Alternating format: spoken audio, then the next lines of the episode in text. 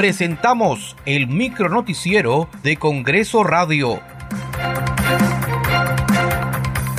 ¿Cómo están? Les saluda Danitza Palomino. Hoy es jueves 6 de abril del 2023. Estas son las principales noticias del Parlamento Nacional. La Comisión de Ética verá el lunes 10 de abril el caso de la congresista Rocío Torres, quien fue denunciada por el presunto recorte de sueldos a trabajadores de su despacho.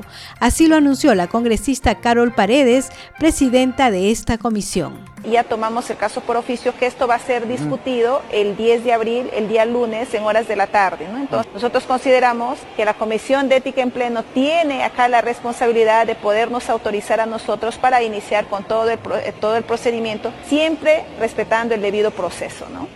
La comisión permanente aprobó por mayoría el informe final de la Subcomisión de Acusaciones Constitucionales que concluyó en acusar a cuatro congresistas de Acción Popular por la presunta comisión del delito de organización criminal y tráfico de influencias. En tal sentido, los congresistas Raúl Doroteo Carbajo, Jorge Luis Flores Ancachi, Darwin Espinosa Vargas y Elvis Vergara Mendoza fueron acusados del supuesto delito de organización criminal y tráfico de influencias agravado. La Comisión de Descentralización aprobó el dictamen que propone autorizar a los gobiernos regionales y locales a ejecutar proyectos de inversión en el Poder Judicial y el Ministerio Público ha sido aprobado por mayoría. Muchas gracias, secretario técnico.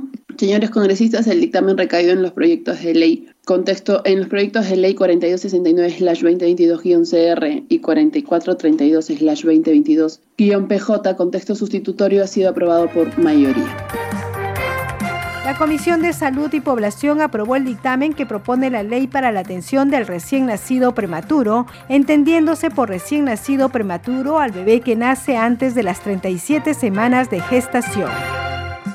El proyecto caído en los proyectos de ley 3411-2022 y 3727-2022 que propone la ley para la atención del recién nacido prematuro, que propone la ley que articula la práctica de la medicina alternativa complementaria e integrativa y tradicional al Sistema Nacional de Educación y Salud. Muchas gracias por acompañarnos en esta edición. Nos reencontramos el lunes. Buen fin de semana.